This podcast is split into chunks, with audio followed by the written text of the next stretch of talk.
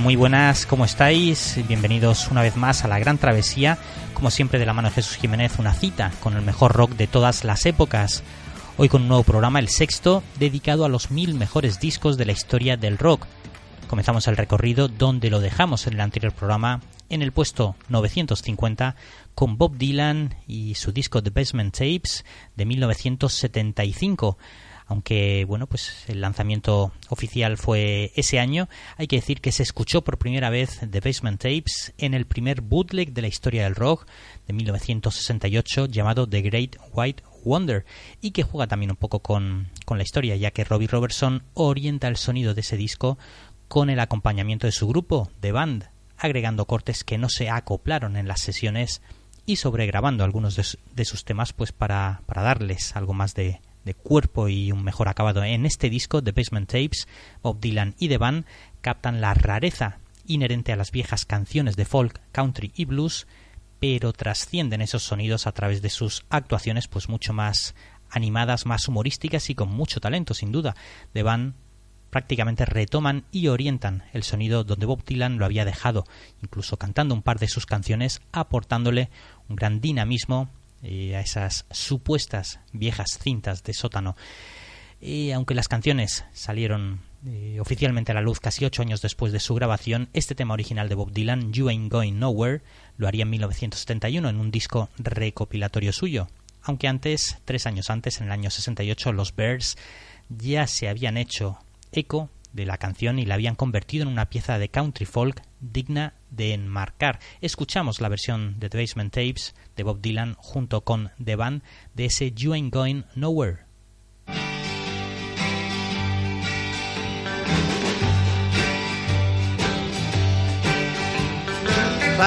Swift, rain won't won't close, froze.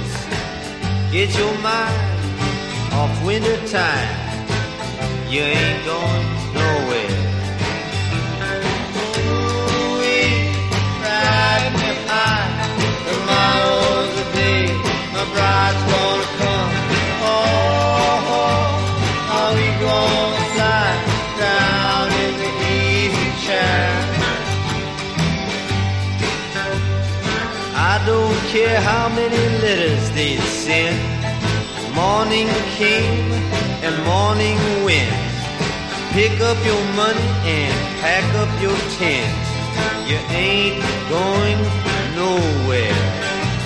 Ooh, ride behind.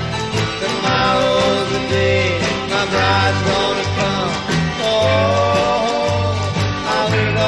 fly down in the easy chair? Flute and a gun that shoots, tailgates substitutes. Strap yourself to the tree with roots. You ain't going nowhere.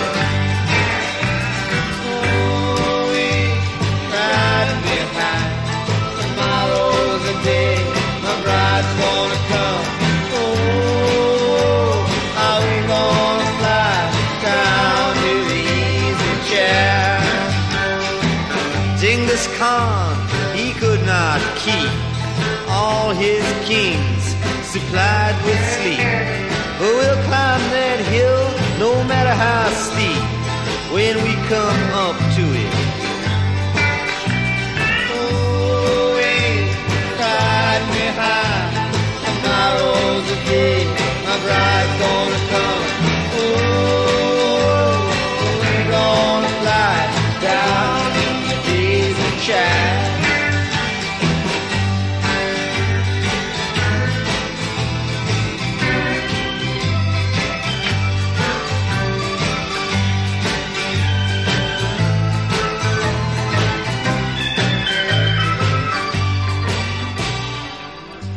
pesar de ser un disco pues algo deslavazado o quizás gracias a ello el disco suena muy auténtico, grabadas todas las canciones en el verano del 67 tras el accidente de moto que dejó fuera del circuito musical durante más de un año a Bob Dylan, que venía de publicar dos de sus grandes obras, Highway 61 y Blonde on Blonde, La lesión, como os decía, pues le apartó de los focos mediáticos y de las actuaciones, así que decidió recluirse en su casa de Woodstock, cerca de Nueva York, y allí, junto con la que había sido su banda de acompañamiento en su anterior gira, The Hawks, que luego se llamarían The Band, decidieron juntarse allí a componer nuevas canciones y nuevo material, mucho más cercano al sonido country folk, blues de raíces americanas.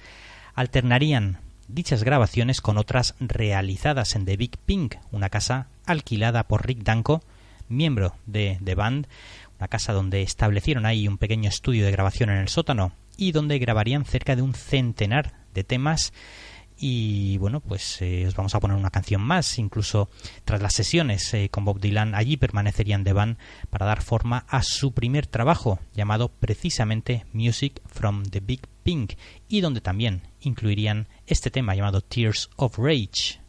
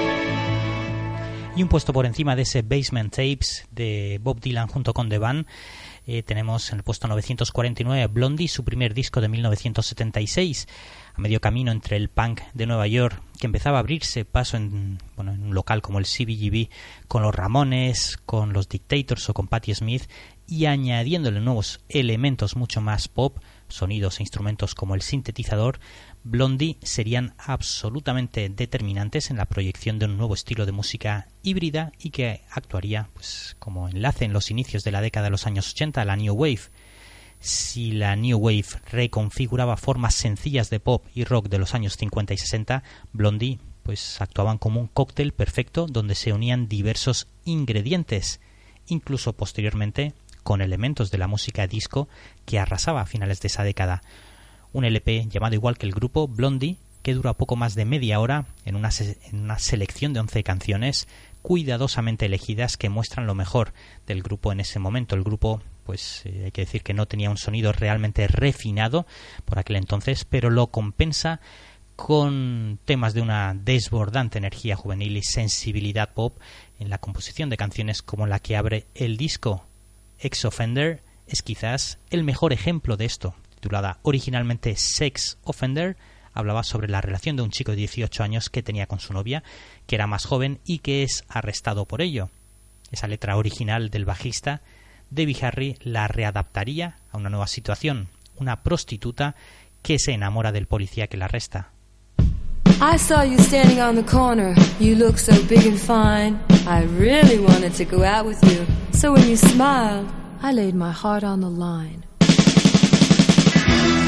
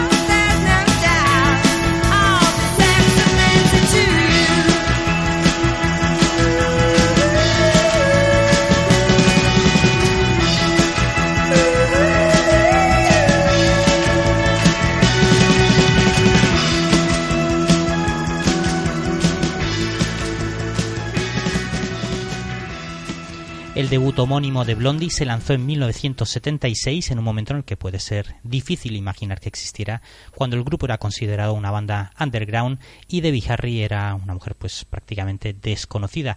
Los primeros años de Blondie, antes de que se dispararan al estrellato de las listas de éxitos, fueron algo desconcertantes en cierto modo. Su sonido en ese momento pues era una una marca única de rock crudo, enérgico y cargado de sintetizadores que fue visto como un precursor de varias bandas eh, de punk, post-punk y de la música new wave, como os he dicho antes, en su mejor momento. Debbie Harry, tanto su presencia física como su voz marcó una época. Ella vino a definir al grupo siempre en el punto de atracción de las muchas fotos de la banda que publicaron a lo largo de los años. Esta canción que os vamos a poner, Reaper to Shreds, habla precisamente de cómo la prensa amarilla muchas veces termina despedazando la vida personal de alguien a base de manipulación interesada y mentiras.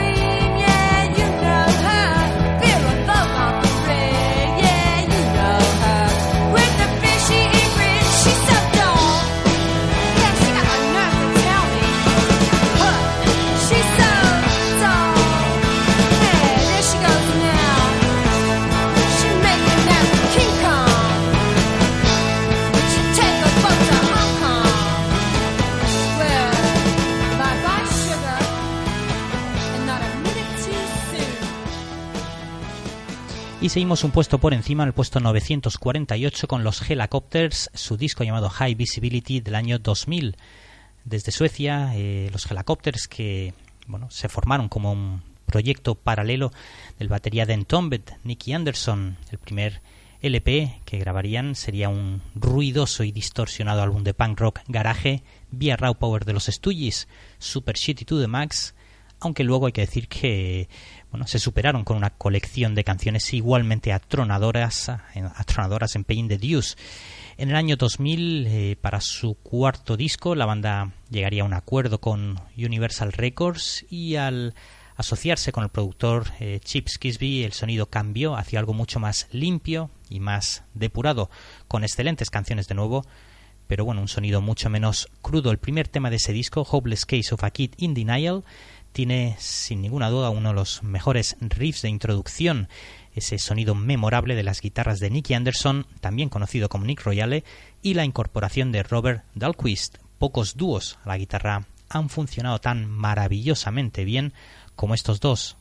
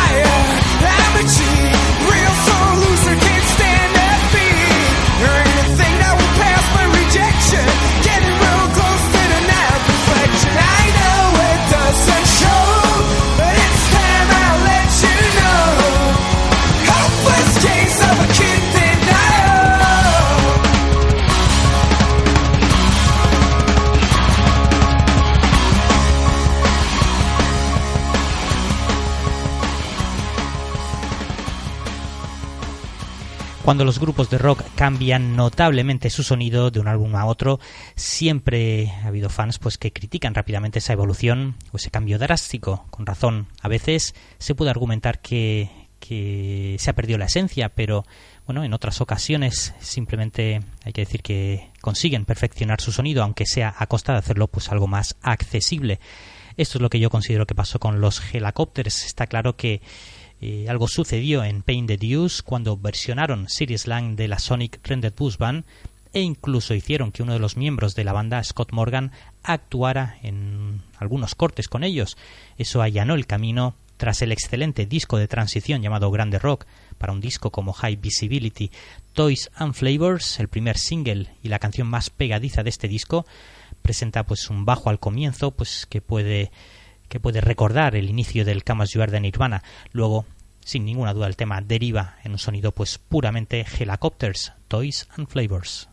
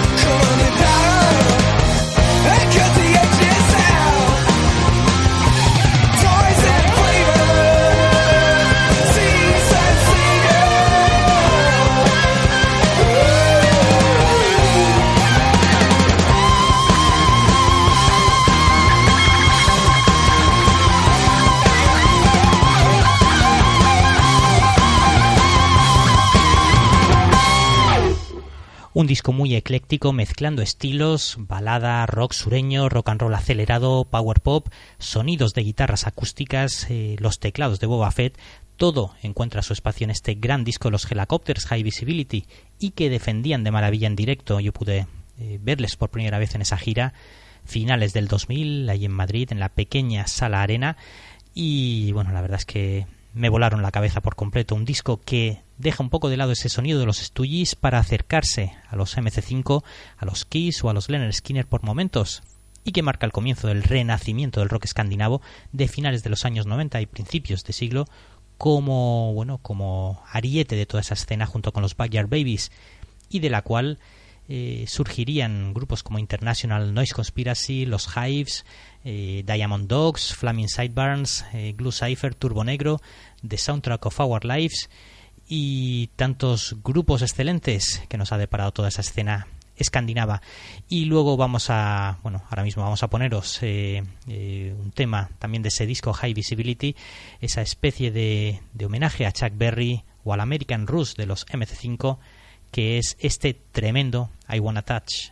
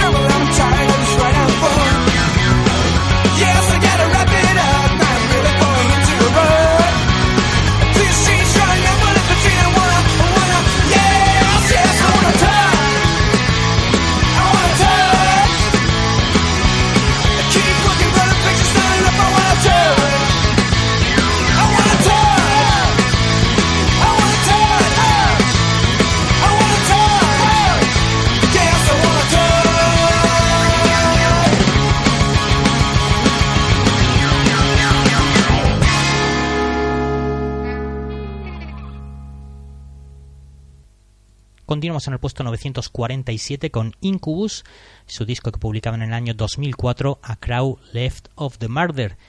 Qué importante es eh, la figura de un buen productor en el mundo de la música al comienzo de su carrera. Incubus estaban pues en la en la legión de bandas de metal rap estilo Korn o Limp Bizkit y demás grupos que arrasaban Estados Unidos a finales de los años 90, pero en su tercer álbum Incubus, su LP Make Yourself del año 99, ya se habían separado de ese paquete, como lo, bueno, como lo indica la, la presencia del productor Scott Litt, eh, mejor conocido por su trabajo con Rem. Está claro que, que el grupo hablaba en serio y que comenzaron a expandir sus sonidos hacia terrenos bastante eh, alejados de su hábitat natural en sus inicios con su continuación Morning View, completando finalmente su transición con A Crow Left of the Murder.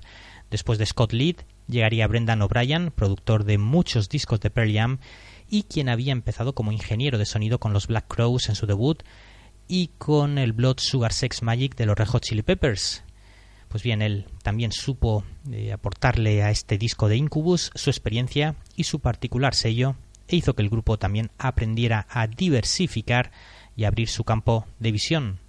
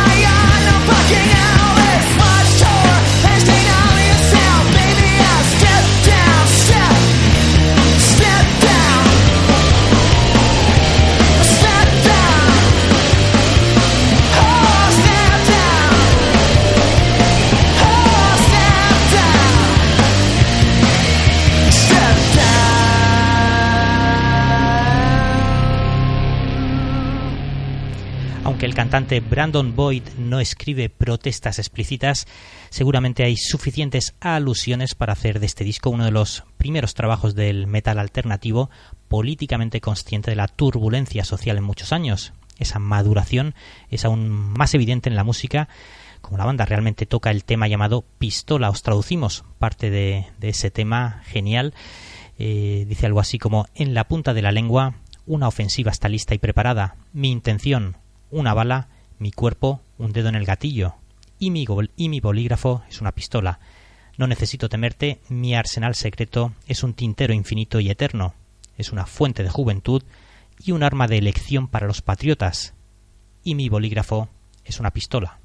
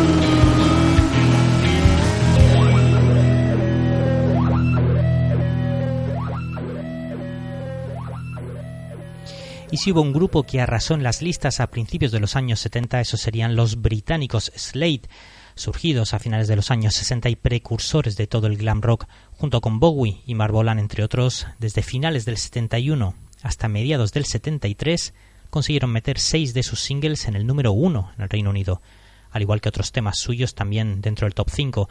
Canciones como Cause I Love You, Take Me Back Home, Come on Feel the Noise, muchas de ellas escritas con el título de manera fonética, les llevaron a ser el grupo de moda en ese momento, no solo en cuanto a singles, sino también algunos de sus discos llegarían a lo más alto de las listas en Irlanda, en Finlandia o en Australia y por supuesto en su Inglaterra natal. El disco Slade del grupo Slade de 1972 está en el puesto 946 de nuestra lista. Un par de versiones en ese disco rompen el dominio a nivel compositivo de Noddy Holder y Jim Lea, cantante y bajistas respect respectivamente del grupo. Un tema original de Janis Joplin, Move Over, y el tema que cierra el disco, eh, Let the Good Times Roll. Pero vamos a escuchar ahora mismo ese puro desenfreno, esa pura diversión con ese otro himno llamado Mama We're Crazy Now. thank you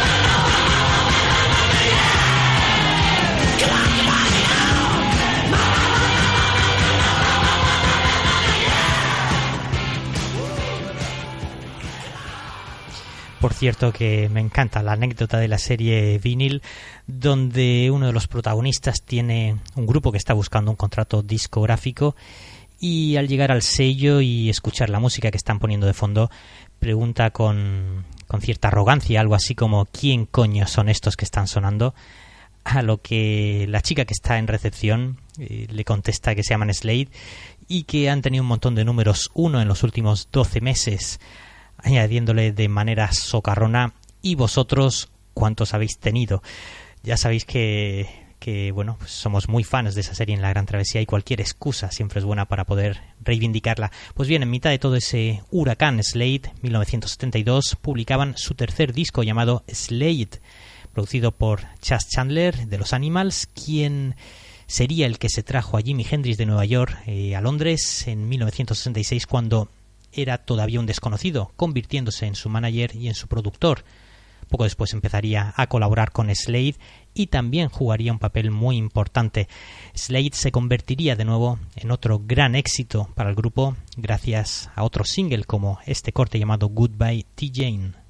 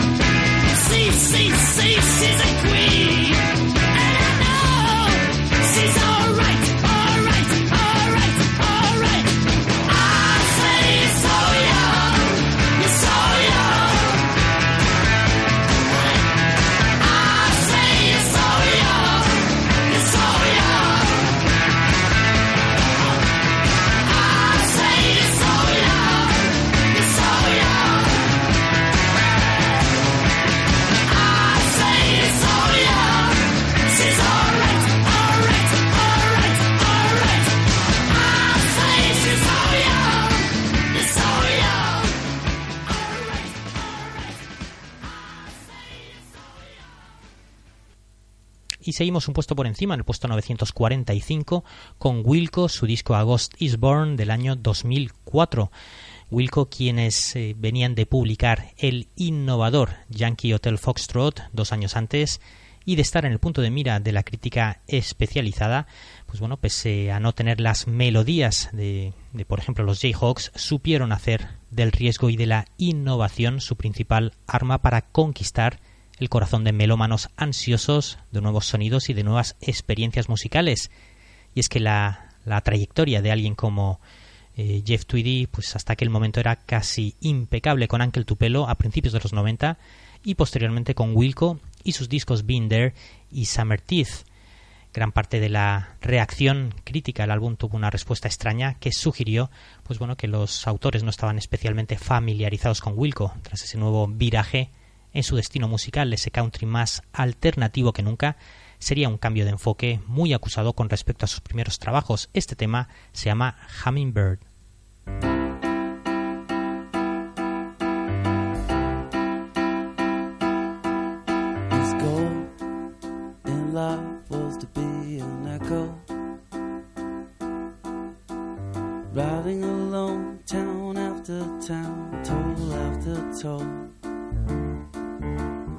Thick span out through the great southwest to forget her.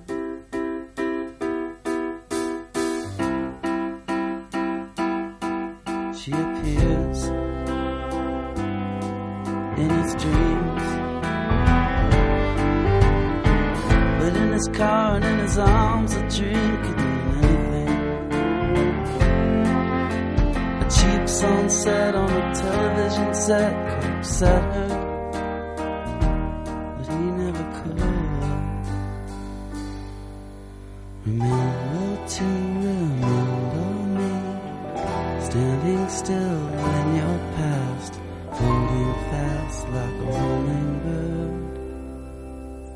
his gold.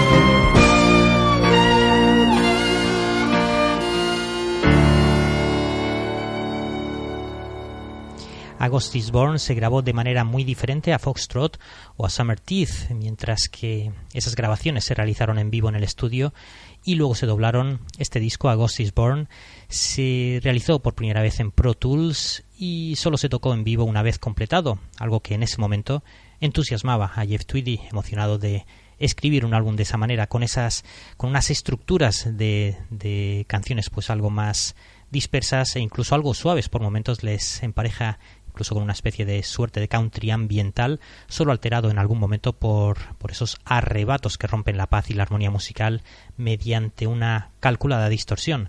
Dos de sus canciones incluso duran más de 10 minutos en un disco doble de tan solo 12 canciones, un gran disco que desafía de principio a fin el género que ellos mismos habían instaurado. Este tema se llama Company in My Back.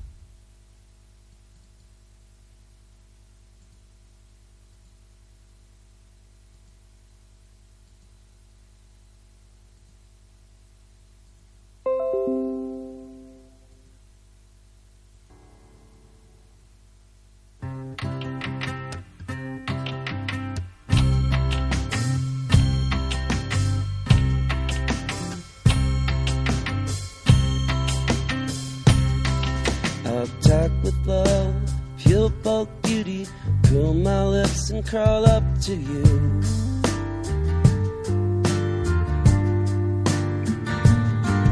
I'll talk with love, pure bulk beauty, curl my lips and crawl up to you.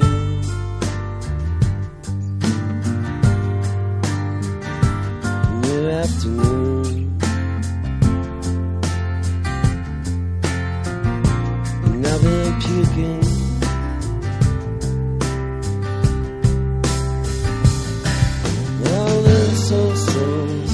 Crushing hand. Holy shit, there's a company in my back. I move so slow, steady crushing hand. Holy shit, there's a company in my back.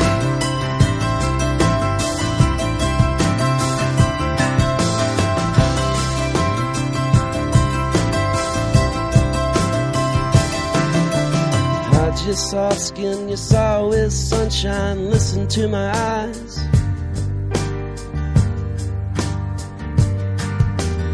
Hide your soft skin, you saw with sunshine. Listen to my eyes.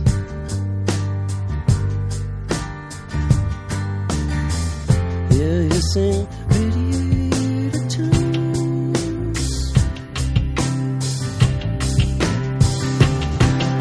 I move so slow from a steady crushing hand. Well, it's shit, there's a company in my back. I move so slow, steady crushing hand there's a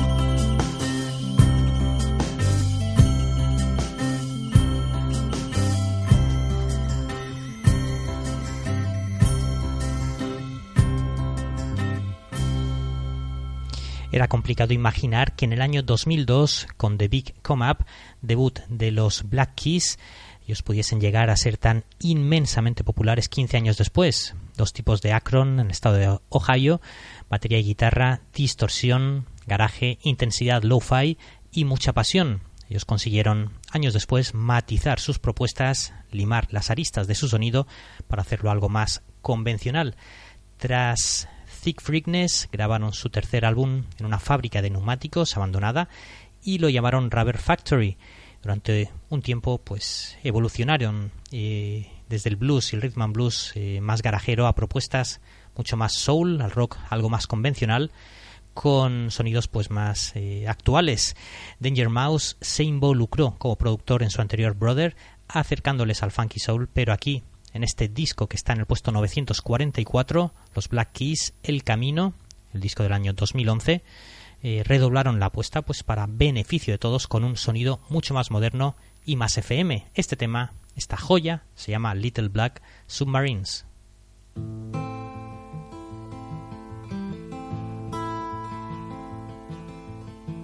Little black submarines, operator, please put me back on the line. Told my girl I'd be back, operator, please. This is wrecking my mind. Oh, can it be? The voice is calling me. They get lost and out of time. I should have seen it glow, but everybody knows that a broken heart is blind. That a broken heart is blind.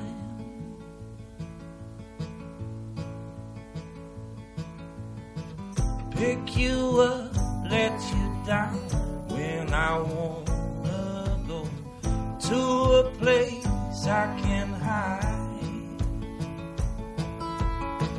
You know me, I had plans, but they just disappear to the back of my mind. Oh, can it be the voices calling me? They get lost in out of time. I should have seen it glow, but everybody knows that a broken heart is blind.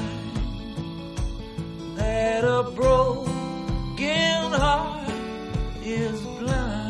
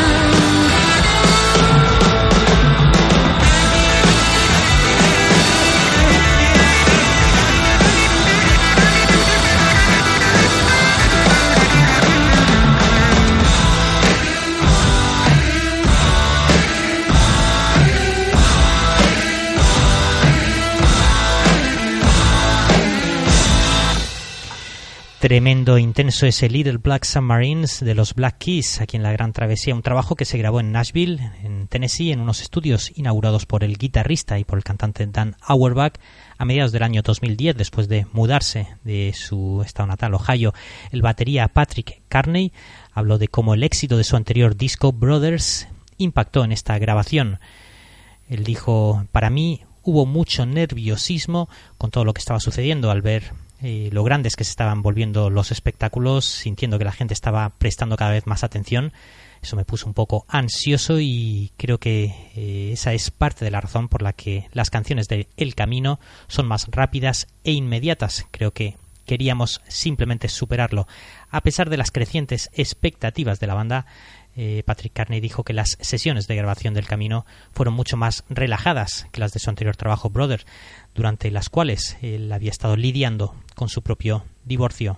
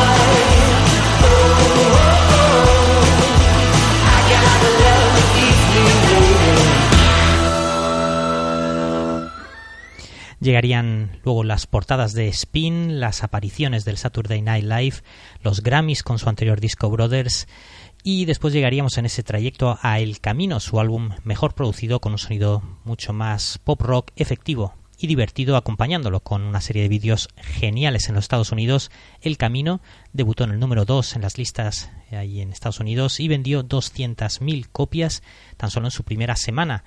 Al igual que en su eh, anterior gira, el grupo pues agregó a un bajista y a un teclista eh, como músicos de gira para interpretar las canciones lo más eh, fielmente posible a sus arreglos de estudio.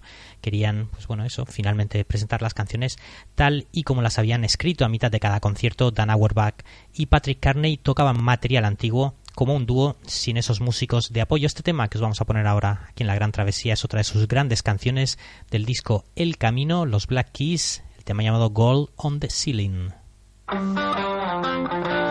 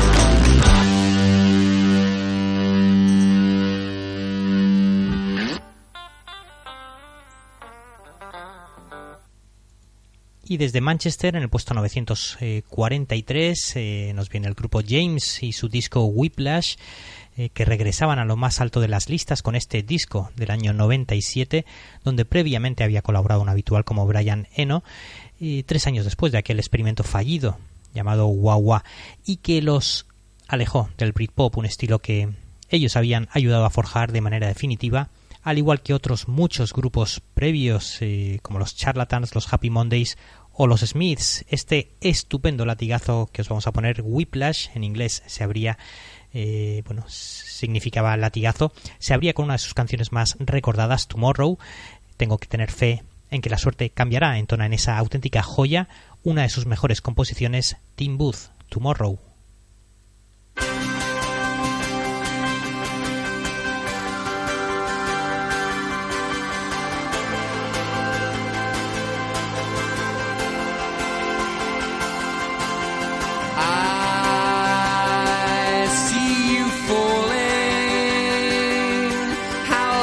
To go before you hit the ground? You keep on screaming. Don't you see me here? Am I a ghost to you?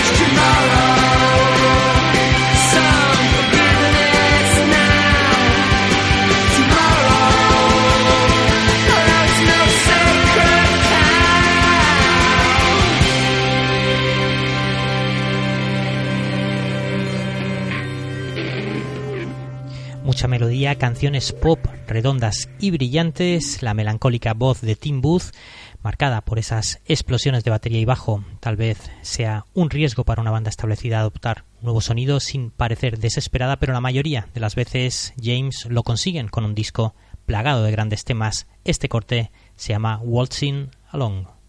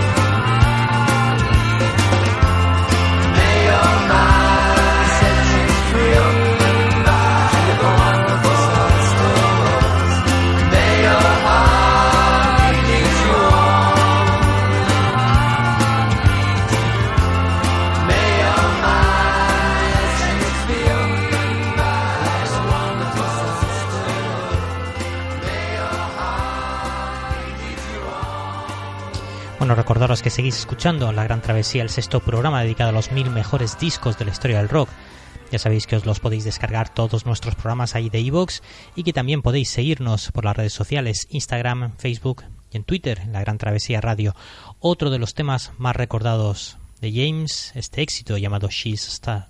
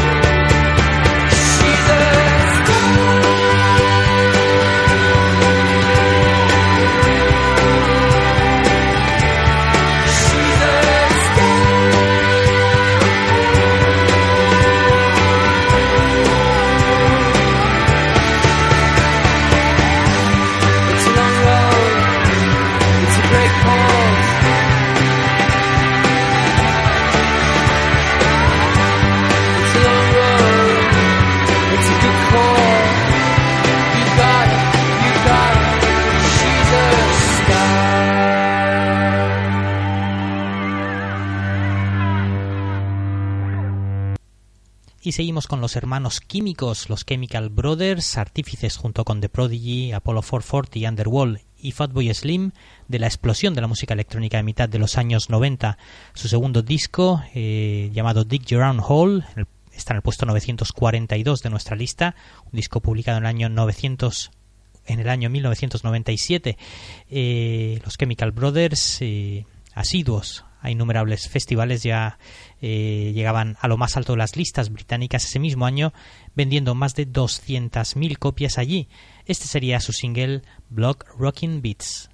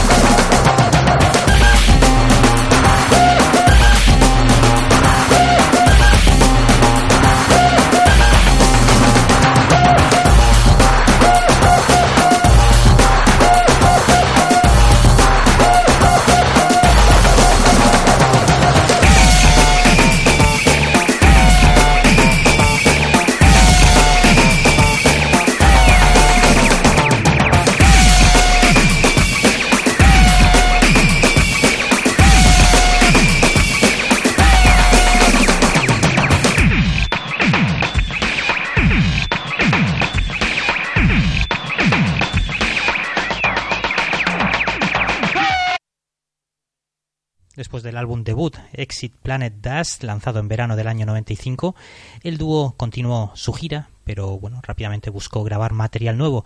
En el, en el disco, por cierto, colaboraría alguien como Noel Gallagher, parece ser que en el año 95, en el festival de Glastonbury.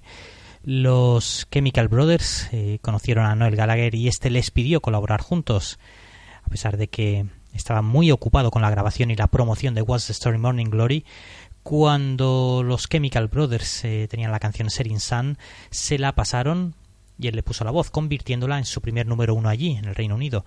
Y, por cierto, también con una fuerte influencia de un tema de los Beatles, Tomorrow Never Knows.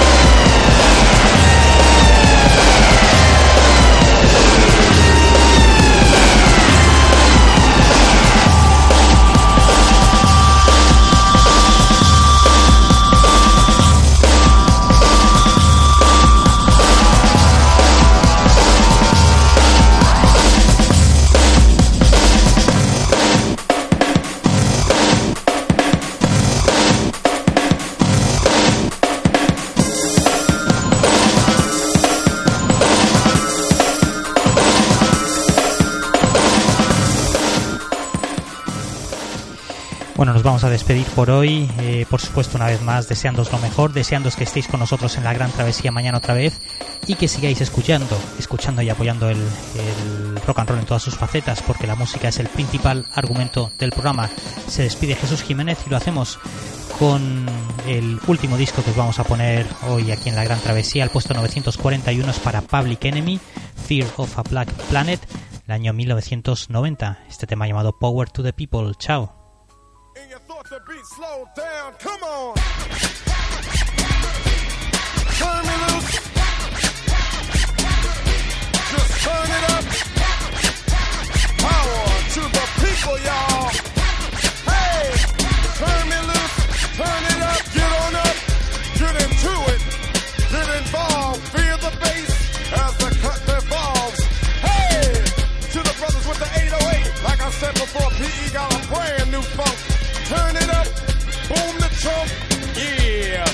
Internationally known on the microphone.